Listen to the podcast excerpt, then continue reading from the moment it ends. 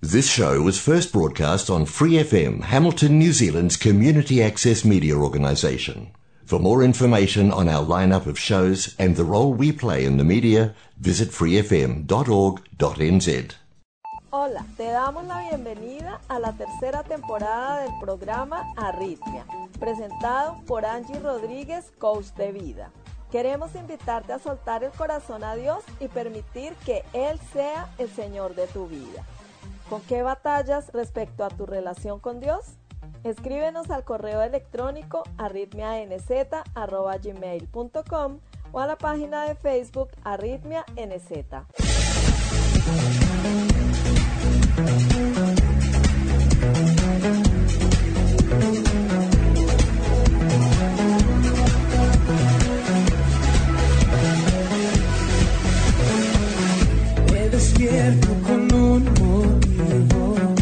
No viniste al mundo por casualidad. Formas parte de un gran plan. Encontrar el propósito de tu vida es tu misión. No es tarea fácil, pero juntos podemos lograrlo. Serás plenamente feliz. Arritmia, cuando todo pierde sentido.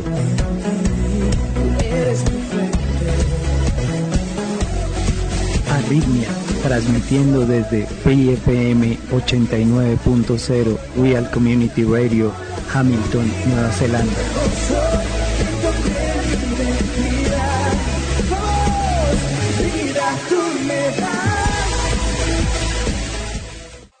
¿Cómo te sientes el día de hoy? Yo me siento bendecida y me quiero llevar frutos. Pedimos la bendición de Dios para iniciar con nuestro programa del día de hoy. Amado Padre, entregamos este tiempo en tus manos. Te pedimos que nos reveles las maravillas de tu palabra, que tu palabra sea viva y eficaz en nuestros corazones y que podamos aplicarla en nuestro diario vivir para hacer sacrificios vivos y darte toda la gloria y toda la honra a ti, Señor. Amén. El tema de hoy es El motivo de mi alegría es Jesús. Tercera temporada. Arritmia. El mundo nos enseña que hay que ver para creer, pero con Dios las cosas son diferentes. Hay que creer para ver.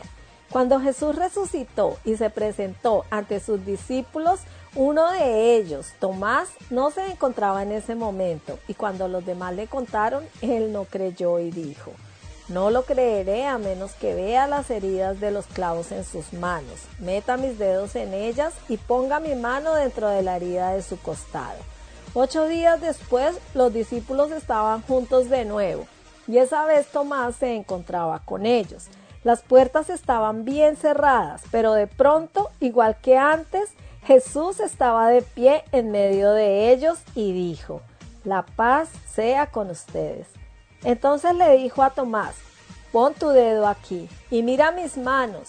Mete tu mano en la herida de mi costado. Ya no seas incrédulo. Cree.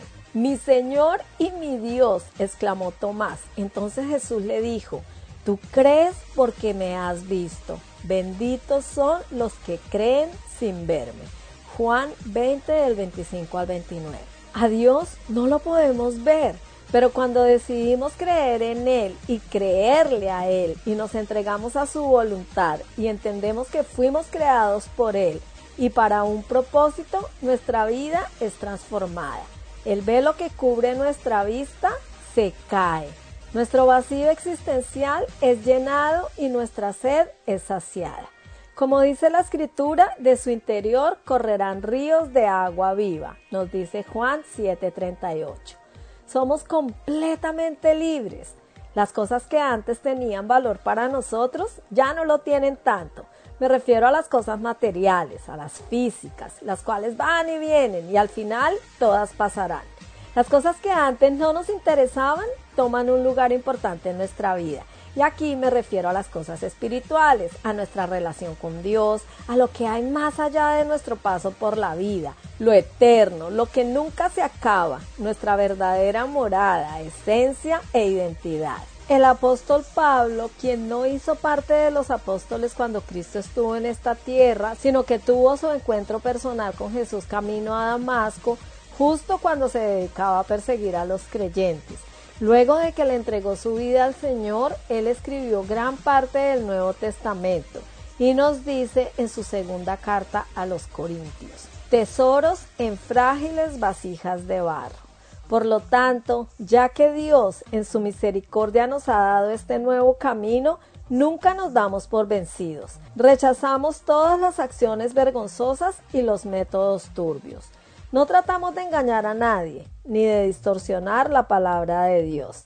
Decimos la verdad delante de Dios y todos los que son sinceros lo saben bien. Si la buena noticia que predicamos está escondida detrás de un velo, solo está oculta de la gente que se pierde. Satanás, quien es el Dios de este mundo, ha cegado la mente de los que no creen. Son incapaces de ver la gloriosa luz de la buena noticia no entienden este mensaje acerca de la gloria de Cristo, quien es la imagen exacta de Dios. Como ven, no andamos predicando acerca de nosotros mismos, predicamos que Jesucristo es Señor y nosotros somos siervos de ustedes por causa de Jesús. Pues Dios, quien dijo que haya luz en la oscuridad, hizo que esta luz brille en nuestro corazón para que podamos conocer la gloria de Dios que se ve en el rostro de Jesucristo. Ahora tenemos esta luz que brilla en nuestro corazón, pero nosotros mismos somos como frágiles vasijas de barro que contienen este gran tesoro. Esto deja bien claro que nuestro gran poder proviene de Dios, no de nosotros mismos. Por todos lados nos presionan las dificultades, pero no nos aplastan. Estamos perplejos, pero no caemos en la desesperación. Somos perseguidos, pero nunca abandonados por Dios. Somos derribados, pero no destruidos. Mediante el sufrimiento, nuestro cuerpo sigue participando de la muerte de Jesús, para que la vida de Jesús también pueda verse en nuestro cuerpo. Es cierto, vivimos en constante peligro de muerte porque servimos a Jesús, para que la vida de Jesús sea evidente en nuestro cuerpo que muere. Así que vivimos de cara a la muerte, pero esto ha dado como resultado vida eterna para ustedes. Sin embargo, seguimos predicando porque tenemos la misma clase de fe que tenía el salmista cuando dijo, creí en Dios, por tanto hablé. Sabemos que Dios, quien resucitó al Señor Jesús, también nos resucitará a nosotros con Jesús y nos presentará ante sí mismo junto con ustedes. Todo esto es para beneficio de ustedes y a medida que la gracia de Dios alcance a más y más personas, habrá abundante acción de gracias y Dios recibirá más y más gloria. Es por esto que nunca nos damos por vencidos. Aunque nuestro cuerpo está muriéndose, nuestro espíritu va renovándose cada día, pues nuestras dificultades actuales son pequeñas y no durarán mucho tiempo. Sin embargo, nos producen una gloria que durará para siempre y que es de mucho más peso que las dificultades. Así que no miramos las dificultades que ahora vemos, en cambio, fijamos nuestra vista en cosas que no pueden verse, pues las cosas que ahora podemos ver pronto se habrán ido, pero las cosas que no podemos ver permanecerán para siempre. Qué hermoso pasaje. Y aunque nosotros, al menos en nuestros países, no tenemos que pasar por tanta persecución y peligros de muerte, nos cuesta. Nos cuesta despojarnos de nosotros mismos y entregarle la vida a aquel que nos la dio y que aunque estropeamos nuestra relación con Él a causa del pecado, dio su vida a cambio de nuestra salvación para reconciliarnos con Él. Pero lo que no entendemos es que al perder nuestra vida, entre comillas, estamos ganando una vida más abundante, eterna, maravillosa y llena de gozo y paz. Porque todo lo que le entregamos a Dios, Él nos lo devuelve mejorado y perfecto conforme a su buena, agradable y perfecta voluntad. No temamos dar el primer paso que nos permitirá tener una relación con Él. Nuestra vida en sus manos estarás segura y ni los ires y venires de esta vida podrán hacernos frente, porque Él pelea por nosotros. ¿Y tú con qué batallas respecto a tu relación con Dios?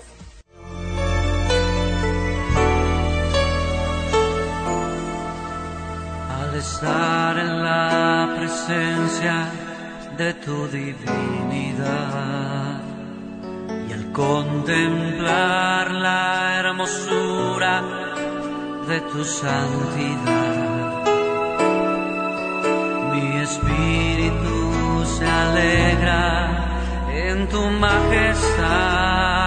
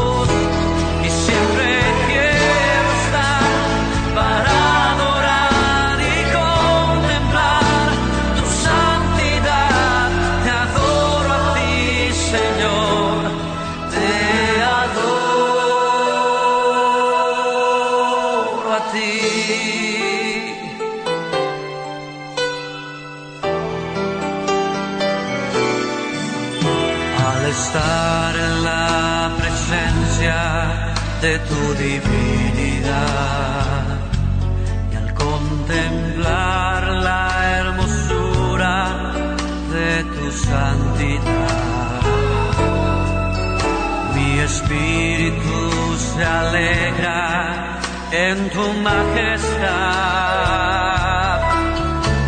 Te adoro a ti.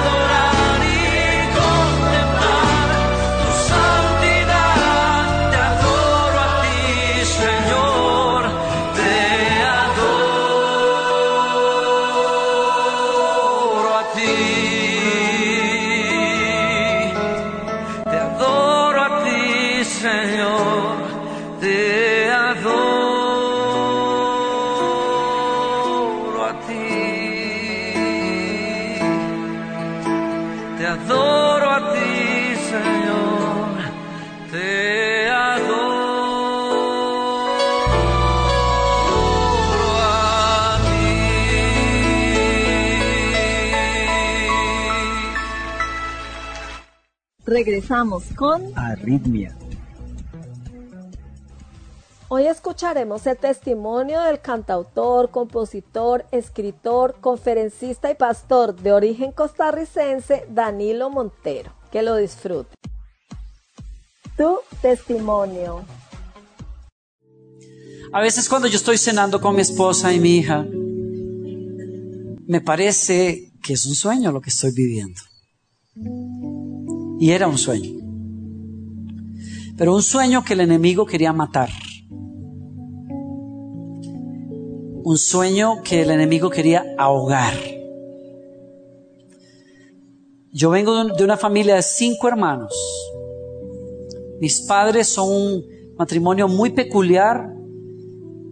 Mi madre es 10 años mayor que mi padre. Él viene de la calle literalmente, crecido en la calle, aunque no es una persona ignorante. Y ella muy rigurosamente educada en, el catolicismo, en una vida buena, etc. Pero se enamoraron locamente y se casaron para descubrir, bueno, mamá descubrió que obviamente se había casado para tener hijos porque fuimos todos uno detrás del otro como una marimba. Dice mamá que ella nomás, mamá nomás salía del hospital, llegaba a casa y quedaba embarazada otra vez. Una cosa que mi papá solo la miraba y ya quedaba embarazada, era terrible. Así es que ella por muchos años no supo otra cosa que no criar hijos, ¿no? Criar, criar, criar.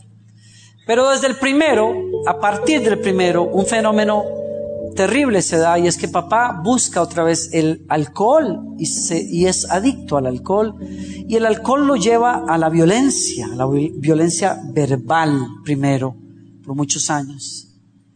Y aquello se vuelve una tortura para mamá.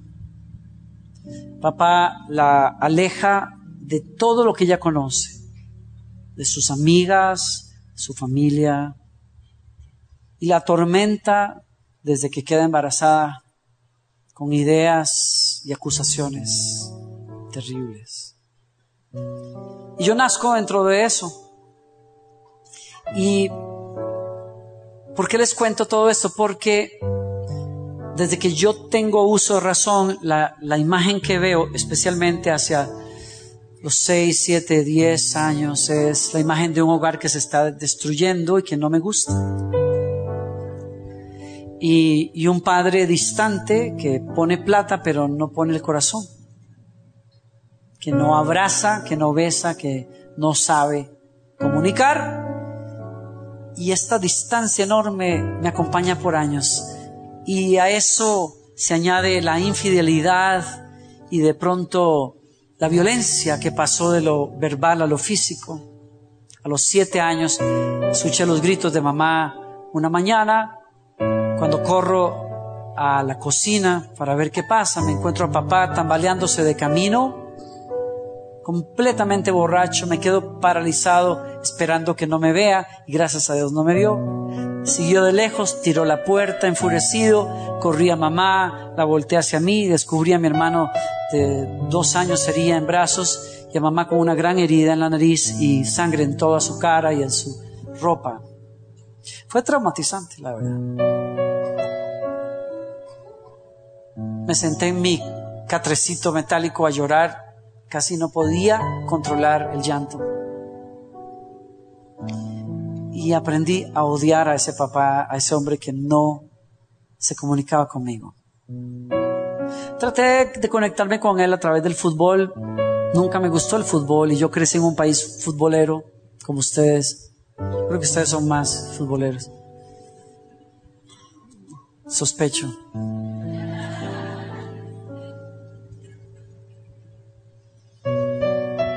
Pero recurrí al fútbol porque papá era padrino de equipos de fútbol y su negocio tenía que ver con entretener gente y grandes fiestas.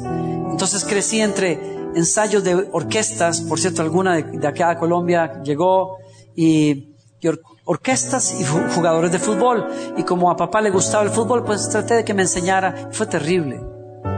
Fue terrible una clase con 12 jugadores semiprofesionales o profesionales y yo que nunca había tocado una pelota y me ponen a patearla y la, perdí tres veces.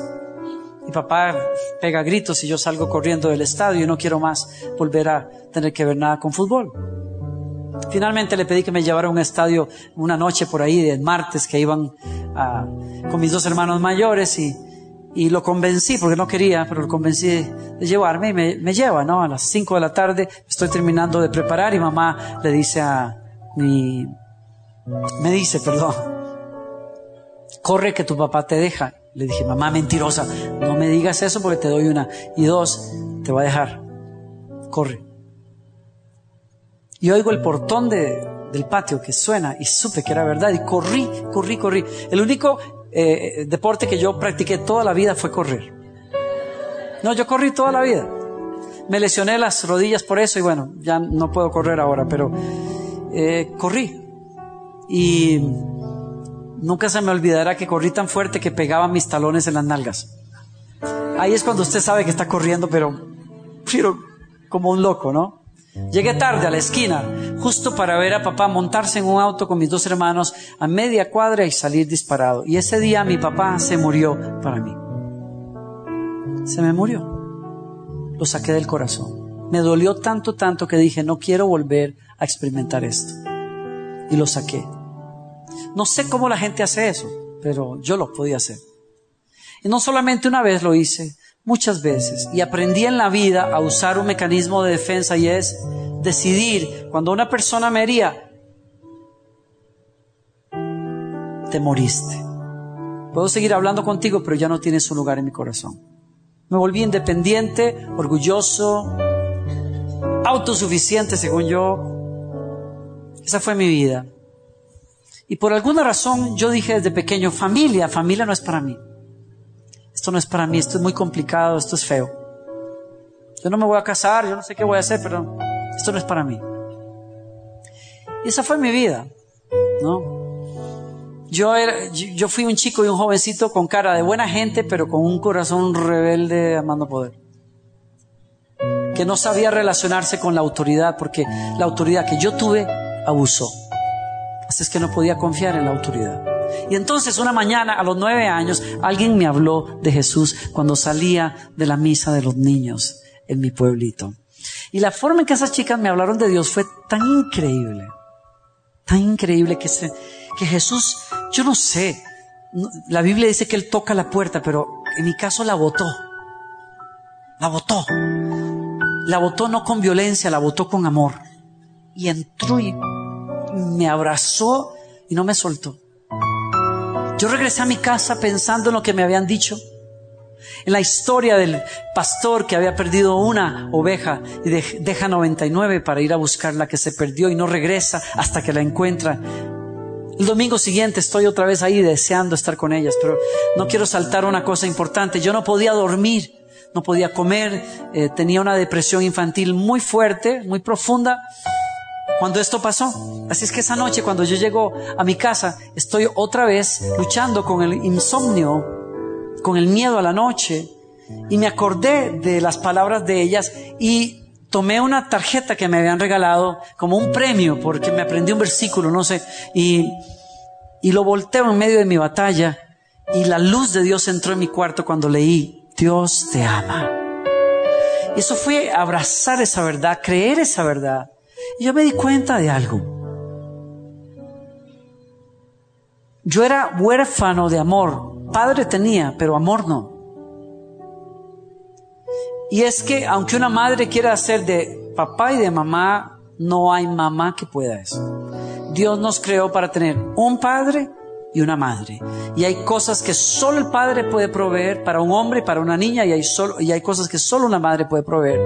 Y claro, mi madre creció diciéndonos, yo tengo que hacerlas de padre y madre aquí, porque ¿qué me queda? Y lo hizo bien. Pero ninguna mujer puede ocupar el papel de un padre. Ninguna. Así que yo sé que yo buscaba el amor de papá. Y encontré a Jesús y encontré un amor que me conoce, que me ama, que me llama, que no pide condiciones. Le abrí el corazón y mamá aceptó a Jesús esa noche, esa tarde, después de que yo había orado de rodillas en el parque. Y nuestra vida comenzó a dar un giro importante, a cambiar. Años después abrieron una iglesia cristiana cerca de mi casa y comenzamos a ir y gracias a Dios fue justo en la adolescencia fue en la adolescencia. Así es que mamá crió cinco hijos en la adolescencia con la ayuda de Dios y con la ayuda de una iglesia, una comunidad cristiana como esta. Dios usó a mi pastor de toda la vida, don Raúl Vargas, para modelarme lo que es un papá. Una persona íntegra, amorosa, respetuoso de su esposa. Lo admiré, lo amé.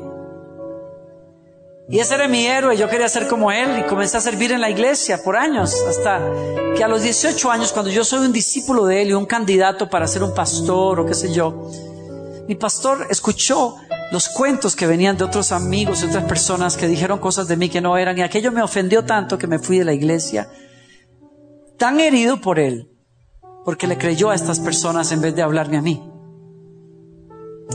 Y me enojé con Dios y por tres años, dos años, tres años, me fui de las cosas de Dios y traté de negarlo todo y traté de portarme lo más mal que podía y todo aquello que yo me había negado como jovencito cristiano, pues traté de entrarle con todas las ganas. Y fue terrible, ¿no? Terrible porque la verdad que no servía para esas cosas. Entonces trataba de fumar y me ahogaba, trataba de tomar y no me gustaba. Y iba a una discoteca, iba a una discoteca y pasaba cuatro horas tratando de sacar a una chica. Dios mío, yo pero qué, qué barbaridad. Y para peores, ya cuando como que me estaba animando, comenzaba a sentir que la presencia de Jesús estaba ahí. ¿Y cómo, cómo le hacía uno? No me dejaba pecar a gusto.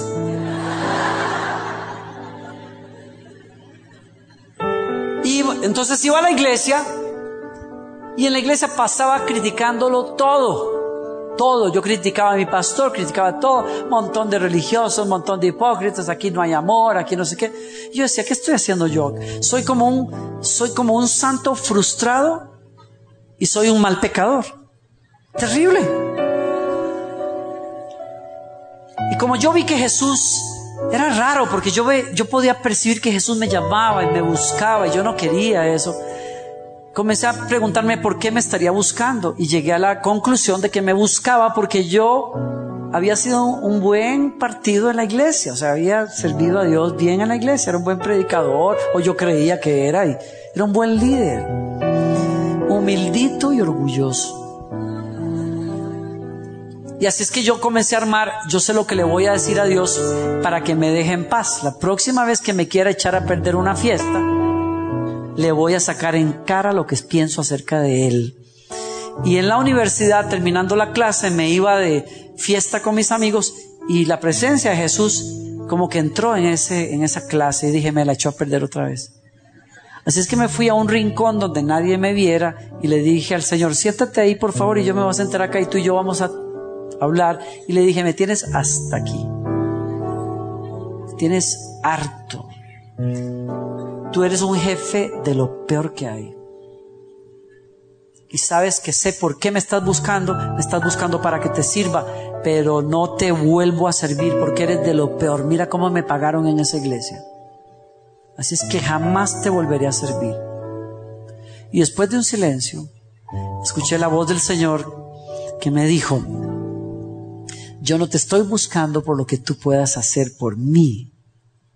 Te estoy buscando por lo que tú eres, porque tú eres mi hijo. No hay nada bueno que tú puedas hacer para que yo te ame más y no hay nada malo que tú puedas hacer para que yo te ame menos. Te amo como un papá ama a un hijo, simplemente porque es hijo. Y me acabó. Ahí tuvieron que juntar esa porquería del piso. Y entre lágrimas y descubrí el amor de Dios Padre. Así es que volví al Señor, volví a servir en una iglesia, me liberé, eso sí, de una espiritualidad falsa que se basaba en hacer, hacer, hacer para tratar de complacer a un pastor para tratar de ganar puntos con Dios. Así era yo. ¿Ves? Ayunaba, oraba, predicaba, servía, ganaba almas, hacía esto, hacía lo otro, porque yo sentía que con eso Dios se iba a agradar de mí. Hasta que descubrí que no hay nada que yo pueda hacer para ganar el amor de Dios porque ya me lo dieron gratis en la cruz. Esto es Arritmia. Queridos amigos y amigas, muchas gracias por acompañarnos una vez más. Les recuerdo que estamos incluyendo el programa Momento Decisivo del Pastor David Jeremiah a continuación. No se lo pierdan. Y cuéntanos, ¿tú con qué batallas respecto a tu relación con Dios? Puedes escribirnos a la página de Facebook NZ o al correo electrónico arritmianz.gmail.com. Nos veremos con el favor de Dios la próxima semana. Bendiciones.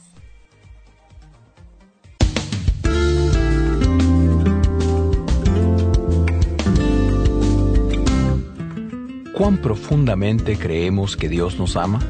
En el mensaje de hoy, El amor de Dios jamás se rinde, el doctor David Jeremiah nos habla de la dedicación inmutable del amor de Dios para sus hijos.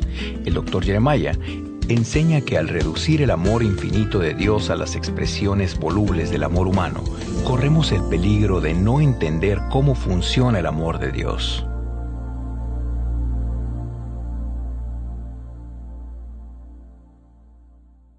Con ustedes, el doctor David Jeremiah, en la voz y adaptación de Miguel del Castillo, para introducir la conclusión de su mensaje y recordarle que sin que importe lo que usted haya hecho, el amor de Dios jamás se rinde. Algunos dicen, pues bien, si yo hago todas estas cosas malas y Dios sigue amándome, ¿cómo funciona eso? Bien, Dios sigue amándole, sin que importe lo que usted haga, sea que usted reciba ese amor o que no lo reciba. Esa es su decisión. Pero usted nunca se perderá el amor de Dios debido a que Dios deje de amarlo. Si usted no ha aprendido eso, estudie este pasaje en el libro de Oseas. Este pasaje que Dios nos dio por medio del profeta Oseas es un cuadro increíble del amor interminable del Dios Todopoderoso. Así que empecemos nuevamente con nuestra consideración del tema del amor de Dios. Estamos concluyendo nuestro estudio del libro de Oseas y del tema El amor de Dios jamás se rinde.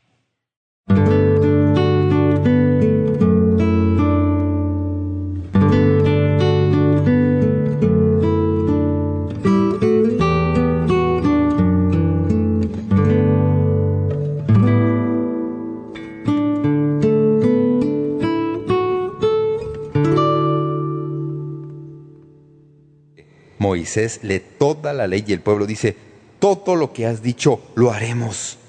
Pero ahora eso se ha desbaratado. Han pasado 600 años desde que Dios desposó a Israel y con los años la deslealtad continuó creciendo hasta que finalmente durante la predicación de Oseas alcanzó el punto culminante.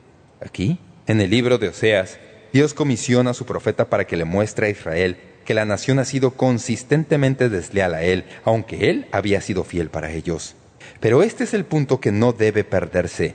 Dios primordialmente quería que Oseas le dijera a Israel, sin que importe lo que hayas hecho, sin que importe cuánto has caído, sin que importe lo que has hecho para hacerme desleal, quiero que sepas algo muy importante, nunca voy a dejar de amarte.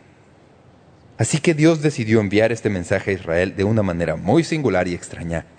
Lo que voy a decirles es casi como si uno quisiera, ay, casi ni puedo creer que esto está en la Biblia.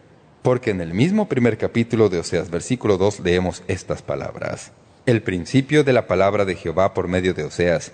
Dijo Jehová a Oseas, Ve, tómate una mujer fornicaria e hijos de fornicación, porque la tierra fornica apartándose de Jehová. Dios le dijo a su profeta que fuera y se casara con una mujer que sería desleal e inmoral, y que llegaría a ser literalmente una prostituta. Dios le dijo que se casara con esta mujer, que se llamaba Gomer. Un comentarista dice, Dios le dijo a Oseas, quiero que ames a tu esposa. Con extraordinario énfasis lo repite, ámala, aunque es adúltera. Ámala, como el Señor ama a los israelitas aun cuando ellos también cometen adulterio con su devoción a los ídolos. Así que el corazón partido y el trauma de este matrimonio torturante llega a ser una especie de profecía dramatizada de parte de Oseas. Así que en este libro del profeta tenemos todo lo que tiene lugar entre Dios e Israel y al mismo tiempo lo que sucede entre Oseas y su esposa infiel. La experiencia con la esposa infiel es un cuadro de cómo son las cosas para Dios cuando su pueblo le es infiel. En obediencia a Dios, Oseas toma a la prostituta Gomer como esposa. Gomer no renunció a su vida anterior cuando Oseas se casó con ella. De hecho, si pasan al capítulo 3 de la profecía de Oseas, descubrirán que Oseas tiene que pagarle a uno de los clientes de Gomer para rescatarla de los servicios sexuales. Aunque Israel no respondió al mensaje de Oseas, Dios tuvo que permitir que las maldiciones del pacto se cumplieran, según leemos en Jeremías 3.8. Dios quería que Oseas le dijera a su pueblo, aunque cueste creerlo, no me he dado por vencido en cuanto a ti, no he terminado contigo. De hecho, dijo, después de que hayas atravesado algunas de las cosas que resultan de tu pecado, va a haber un día en el futuro cuando volveremos a estar juntos. Escuchen las palabras de Oseas 2.16 al 20. En aquel tiempo, dice Jehová, me llamarás Ishi, que quiere decir mi marido. En aquel tiempo te desposaré conmigo para siempre. Te desposaré conmigo en justicia, juicio, benignidad y misericordia, y te desposaré conmigo en fidelidad, y conocerás a Jehová. ¿Qué clase de amor soporta la infidelidad de un socio en el pacto y sigue siendo leal para siempre? El amor de Dios. Eso es lo que es. Es la clase de amor leal que Dios extiende a Israel a pesar de su deslealtad. El relato de ese amor nos lo relata Oseas en el capítulo 11 de su profecía. Así que pasen al capítulo 11. Este es, a mi modo de ver, uno de los grandes capítulos del Antiguo Testamento. Este relato de amor que nos da Oseas es un relato interesante y nos viene en varias secciones. La primera parte de Oseas 11 nos habla de la dedicación del amor de Dios por su pueblo. Simplemente observa en el texto. Nos dice, en primer lugar, que los amó como un padre ama a su hijo. Noten en los versículos 1 al 3. Cuando Israel era muchacho yo lo amé, y de Egipto llamé a mi hijo. Yo, con todo eso, enseñaba a andar al mismo Efraín, tomándole de los brazos. Lo que tenemos aquí es una referencia al tiempo cuando Israel estaba en esclavitud en Egipto. Recuerden que fueron esclavos de los egipcios por más de 400 años y entonces vino el éxodo. Dios llamó a Moisés, y Moisés fue y le dijo al faraón, deja ir a mi pueblo. Y Dios después de un tiempo sacó de Egipto a los hijos de Israel. La Biblia dice que fue como si ellos fueran un niño pequeño, y Él los condujera tal como a un niño pequeño, para alejarse de los peligros de los egipcios. Él los cuidó, como el padre cuida a un hijo. En realidad dice que les enseñó a andar como nación, y que los llevó en sus brazos como un padre llevaría a un hijo. Si usted estudia ese periodo en la historia, verá que exactamente eso fue lo que sucedió. Dios amó a Israel como un padre ama a un hijo. En segundo lugar, leemos que los amó como el esposo ama a su esposa. Noten, Oseas 11.4. Con cuerdas humanas los atraje, con cuerdas de amor. Oseas sabía de qué se trataba eso, pero eso era exactamente lo que había hecho por Gomer. Cuando ella quebrantó sus votos y fue desleal y adúltera, él, con todo, fue a buscarla, para convencerla de regresar y traerla de vuelta a los brazos de su amor. En tercer lugar, Dios los amó como un padre y como un esposo, y luego dice que los amó como pastor. Leemos, y fui para ellos como los que alzan el yugo de sobre su cerviz, y puse delante de ellos la comida. Pienso que esta es una referencia a lo que Dios hizo por el pueblo de Israel cuando estuvieron en el desierto. ¿Lo recuerdan? ¿Saben por qué estuvieron en el desierto? Porque si hubieran ido directamente al salir de Egipto siguiendo el camino más corto, hubieran entrado en la zona militar de los pueblos más resistentes de Canaán y no hubieran durado porque ellos no estaban preparados militarmente. Así que Dios los llevó alrededor de estas naciones, pero los cuidó cuando estuvieron en el desierto por muchos años. Y, ¿cuántos saben que en el desierto no crece nada de comida? Así que Dios tuvo un asunto conveniente que resultó para ellos. Todos los días, al salir de sus carpas, allí encontraban la comida del día, maná y codornices. Es cómico que la palabra maná en realidad signifique, ¿qué es esto? Así que cada mañana ellos salían de sus carpas y Dios les enviaba comida desde el cielo y ellos salían y decían, hmm, ¿qué es esto? ¿Alguna vez le ha dicho eso a su esposa cuando ella pone la comida en la mesa? Sugiero que no lo haga. La Biblia dice que Dios amó tanto a su pueblo Israel que lo sacó como un padre conduce a su hijo. Los abrazó como el esposo abraza a su esposa y luego, como un pastor, los guió y atendió todas sus necesidades. Estas son palabras tiernas. Y estas palabras son básicamente un soliloquio de Dios. ¿Saben lo que quiere decir un soliloquio? Este es Dios hablando, no a una persona en particular, sino a todos nosotros. El capítulo 11 de Oseas es el soliloquio de Dios en cuanto a su amor por Israel, por nosotros. Él está poniendo el cimiento. Está diciendo, quiero que sepan, en primer lugar, cuánto amé a Israel, la dedicación del amor de Dios. Noten. En segundo lugar, el desprecio del amor de Dios, versículo 2. Cuanto más yo los llamaba, tanto más se alejaban de mí. A los baales sacrificaban y a los ídolos ofrecían saumerios. En el versículo 3 dice, y no conoció que le cuidaba. En otras palabras, ellos no supieron que yo era quien los había sanado. Ellos no sabían lo que yo había hecho por ellos. Y luego, en el versículo 7, aunque me llaman en altísimo, ninguno absolutamente me quiere enaltecer. Dios dijo, mi pueblo, al que he amado como padre, como esposo, como pastor, mi pueblo persiste en alejarse de mí y ni siquiera tienen idea de lo que he hecho por ellos. ¿Cuántos de ustedes saben, como pueblo de Dios, que es en realidad fácil marginar todo lo que Él ha hecho por nosotros? Somos muy bendecidos. A veces nos quejamos. Y yo pienso que cuando hacemos eso, en realidad no deberíamos hacerlo porque nuestros peores días son mejores que los mejores días de la mayoría de las personas en otras partes del mundo. El pueblo de Israel no sabía lo que Dios había hecho, o por lo menos lo habían empujado a un rincón, y persistían en violar todo lo que sabían que era lo más preciado en el corazón de Dios. Esa interacción entre la dedicación de Dios a Israel y el desprecio de Israel a Dios se ve por todo el libro de Oseas y se le enfoca de manera especial aquí, en el capítulo 11. De hecho, aquí, en el capítulo 11, la dedicación y el desprecio aparecen en el mismo versículo. Cuando uno entiende el continuo amor que Dios tenía por su pueblo, es difícil entender la respuesta de ellos, e incluso más, es difícil captar lo que Dios va a hacer. ¿Alguna vez ha jugado el juego si yo fuera Dios? Si usted fuera Dios, ¿qué haría?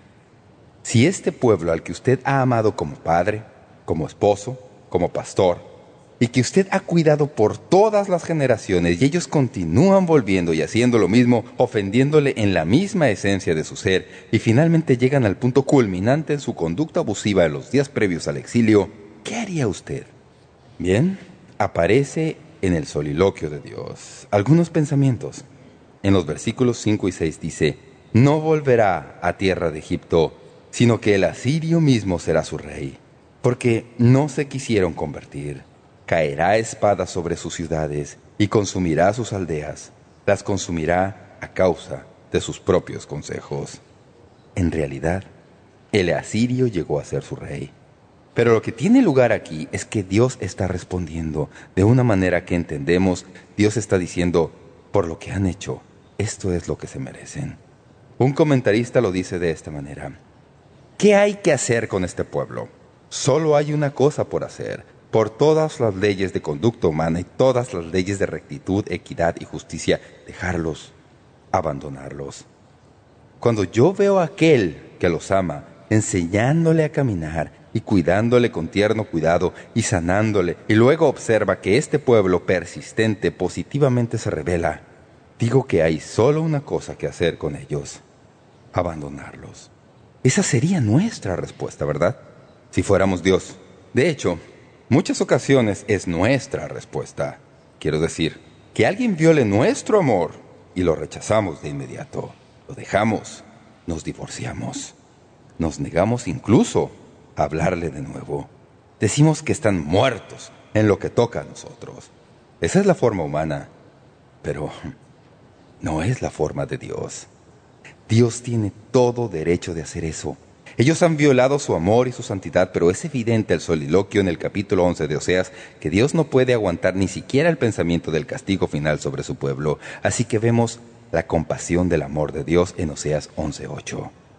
Tengo que decirles que por lo general No me pongo vulnerable en el púlpito. Me he hallado a punto de deshacerme lágrimas en más de una ocasión simplemente al leer estos versículos, leyéndolos con la comprensión de lo que significaban en ese momento y lo que significa para nosotros hoy.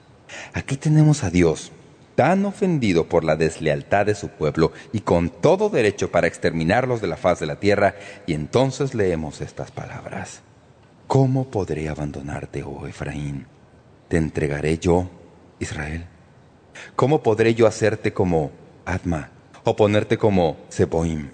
Mi corazón se conmueve dentro de mí, se inflama toda mi compasión.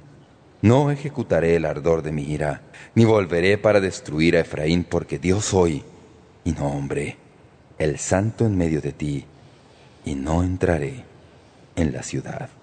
En este pasaje de Oseas hay varias preguntas. ¿Cómo podré abandonarte, oh Efraín? ¿Te entregaré yo, Israel? ¿Cómo podré yo hacerte como Adma o ponerte como Seboim? Estas eran ciudades en la llanura junto a Sodoma y Gomorra. En otras palabras, Dios está diciendo cómo puedo destruirte como destruía Sodoma y Gomorra. Entonces viene la gran respuesta de Dios. Mi corazón se conmueve dentro de mí. Se inflama toda mi compasión. Esto es asombroso. ¿Cómo puede uno amar a alguien que le devuelve el amor arrojándoselo a la cara? Y sin embargo, eso es lo que Dios está haciendo. Simplemente no va a dejar de amar a su pueblo y esto es lo asombroso debido a lo que Dios es. Él nos ve, ve nuestras posibilidades y a pesar de nuestros deslices y retrocesos, a pesar de toda nuestra desobediencia, a pesar del hecho de que hemos despreciado a veces su amor, le oímos decir, no puedo abandonarte, no voy a abandonarte, no voy a abandonarte, no voy a abandonarte. Leí en un sermón escrito hace algunos años sobre este pasaje lo siguiente. El capítulo 11 de Oseas es una de las joyas de la Biblia porque en él vemos descrito de una manera asombrosa y vívida lo que el amor de Dios significa para Dios mismo. Aquí Oseas es audaz lo suficiente para abrirnos la mente de Dios, los pensamientos íntimos de Dios. Nos atreveríamos a decir los sentimientos de Dios. ¿Qué hallamos cuando atisbamos por esta audaz ventana? ¿Hallamos la severa imparcialidad de un juez omnisciente? ¿Hallamos la dignidad distante de un soberano omnipotente? No. Aturdidoramente, en este pasaje el profeta nos dice que lo que llamamos cuando miramos por la ventana del corazón de Dios es un corazón partido. El corazón partido de un compañero abandonado. Oseas insiste en que hay una manera muy fundamental e importante en la cual Dios es como nosotros. Él ama y ama de una manera que los seres humanos pueden entender y experimentar, y debido a que ama, Dios siente. Puede dolerse y puede sufrir. Cuando estaba en el seminario, en la clase de teología, se discutía la doctrina de la impasibilidad de Dios. No imposibilidad, sino impasibilidad de Dios. Esa es una doctrina que básicamente dice que Dios no tiene emoción que la deidad de Dios exige una dignidad que no le permite mostrar emociones. Así que Dios, según este pensamiento, es un Dios sin emociones. No sé la respuesta a eso porque no puedo explicar a Dios. Lo que sí sé es que en este pasaje vemos a Dios sufriendo. En este pasaje vemos a Dios dolido. En este pasaje vemos a Dios conmovido con compasión por su pueblo. Así que planteamos la pregunta, ¿siente Dios el dolor? ¿En realidad sufre Dios cuando pecamos y mostramos desprecio por su amor? Ciertamente, parece que así lo dice aquí. Algunos dirán, oh, esto es simplemente Dios tratando de explicarse en términos que podamos entender. Y tal vez sea eso así, pero ¿no fue Dios quien envió a su Hijo al mundo para ser uno de nosotros para sentir el dolor y el sufrimiento? Y ¿No sufrió Él mucho más allá de cualquier cosa que podamos imaginarnos, Dios encarnado sufriendo por su pueblo? Un comentarista dijo una vez, Dios es el principal sufriente del universo. Él sufre no debido a que le hayamos ofendido, sino que sufre debido a que sabe que al ofenderle nos estamos haciendo daño nosotros mismos. Así que aquí tenemos la dedicación del amor de Dios, el desprecio del amor de Dios y la compasión del amor de Dios. Finalmente, la consumación del amor de Dios. En Oseas 11.9 tenemos la decisión de Dios. No ejecutaré el ardor de mi ira ni volveré para destruir a Efraín, porque Dios soy y no hombre. el santo en medio de ti, y no entraré en la ciudad. Usted dice, Pastor Jeremiah, ¿cómo puede Dios hacer esto? ¿Cómo puede Dios simplemente no responder a la desobediencia de su pueblo? Nos hacemos esa pregunta en cuanto a nosotros mismos, ¿verdad? A veces pensamos que si Dios es Dios, cada vez que nosotros nos portamos mal, vamos a ser castigados de inmediato. Pero la Biblia dice que Dios dice, yo no soy hombre, soy Dios. Él es el santo en medio de nosotros y quiero que entiendan que la santidad de Dios no se reduce cuando su amor aumenta. Dios puede amar como ningún otro debido a que Él es Dios. Él nunca deja de amar, Él nunca deja de amar. Nunca lo ha hecho y nunca lo hará. Este versículo 9 simplemente nos dice que Dios es Dios y que Dios es santo a fin de poder hacer lo que quiere y puede amar a quien quiere sin que importe lo que hayamos hecho. Eso es así. Sin embargo, hay más, porque no podemos dejar este pasaje sin alguna resolución. Aquí tenemos la justicia de Dios siendo desafiada. Y aquí tenemos el amor de Dios siendo expresado. Y recuerden que en 2 Timoteo 2.13 dice que Dios no puede negarse a sí mismo. Eso quiere decir que Dios, en medio de todo esto, tiene que ser Dios primero y primordialmente. Tiene que ser santo y tiene que amar.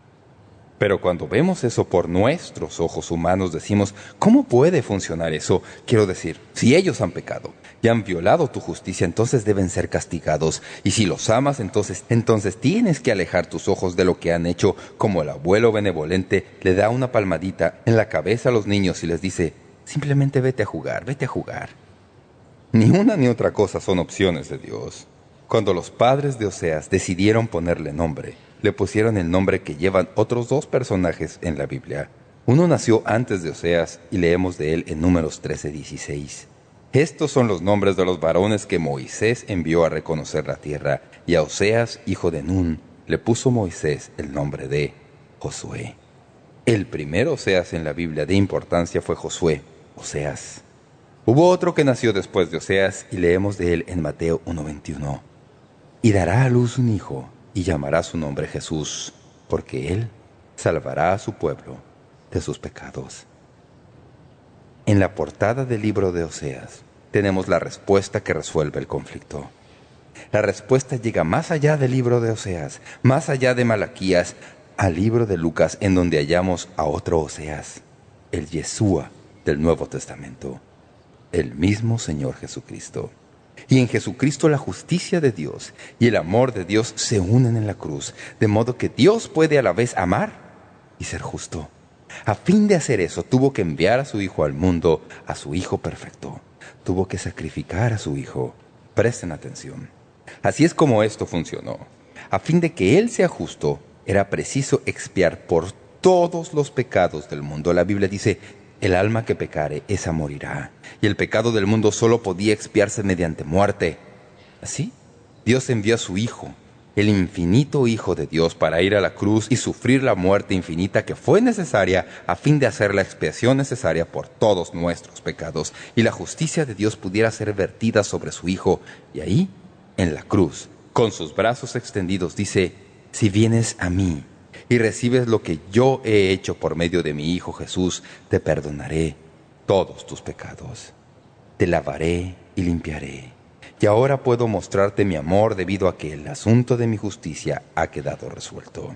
Cada vez que piense que el amor de Dios es simplemente un amor sencillo, fácil, observe a la cruz porque la cruz, estando ahí en el centro de toda la humanidad, es un recordatorio para todos nosotros de la justicia que Dios vertió sobre su Hijo, a fin de que Dios pudiera decirle a usted y a mí, y a su pueblo Israel, te amo, siempre te he amado, y siempre te amaré.